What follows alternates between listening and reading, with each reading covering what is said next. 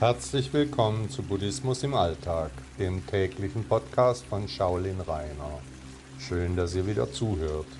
Heute geht es um das Bewusstsein. Bewusst zu sein. Über unser Bewusstsein denken wir nicht nach. Wir handeln einfach so, wie es aus unserem Inneren kommt. Woher stammen unsere Handlungen? Wir wachen auf, gehen auf die Toilette, trinken Tee oder Kaffee. Der Tag läuft vor sich hin, aber unsere Entscheidungen kommen aus uns heraus. Wenn es an der Zeit ist, dann machen wir die Dinge. Automatisch erscheinen die Abläufe. Wie sind wir an diesen Ort gekommen? Wann haben wir uns entschieden? War es überhaupt eine Entscheidung? Die meisten unserer Handlungen sind unbewusst. Wir treffen nicht bewusste Entscheidungen, um etwa auf die Toilette zu gehen.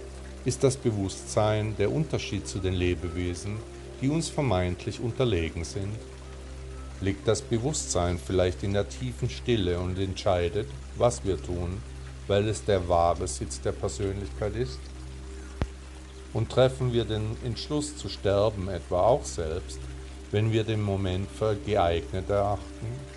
Aus dem unterbewussten Bewusstsein heraus könnte es sein, dass wir dieses Unterbewusstsein erkunden sollten, um auf unsere wahre Persönlichkeit zu treffen.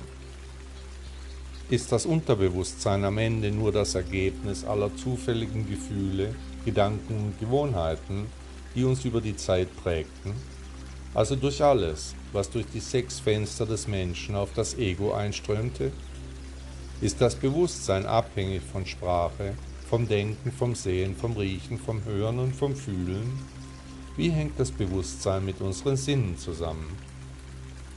All unsere Handlungen sind darauf ausgerichtet, Ängste und Sorgen niederzuhalten, den negativen Emotionen nicht die Oberhand zu überlassen. An der Oberfläche sehen wir funktionierende Menschen, die dem Flow folgen, die strukturiert ihr Leben führen, aber woher kommt diese Struktur?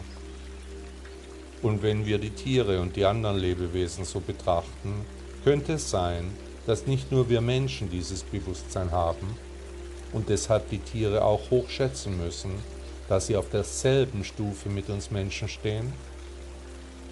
Von genau diesem Bewusstsein hatte Buddha gesprochen, als er meinte, dass wir auf die Suche nach unserem wahren Ich gehen sollen die Erleuchtung erstrebenswert sei und sonst eben nichts. Das Bewusstsein könnte auch das sein, was wir Gott nennen, weil es das Leben darstellt, hinter der Persönlichkeit steht oder eben auch mit ihr zusammen den wirklichen Menschen abbildet. Das Bewusstsein als Spiegelbild der Seele war über die Jahrtausende ein Mysterium für unsere Vorfahren. Und als Buddhist, was bedeutet Bewusstsein für Sie? sind sie sich der Lehre Buddhas bewusst. Jedenfalls ist der Weg das Ziel. Buddha sagte einmal, achte auf deine Gewohnheiten, denn sie werden dein Charakter. Herzlichen Dank, dass Sie Buddhismus im Alltag gehört haben. Bis morgen.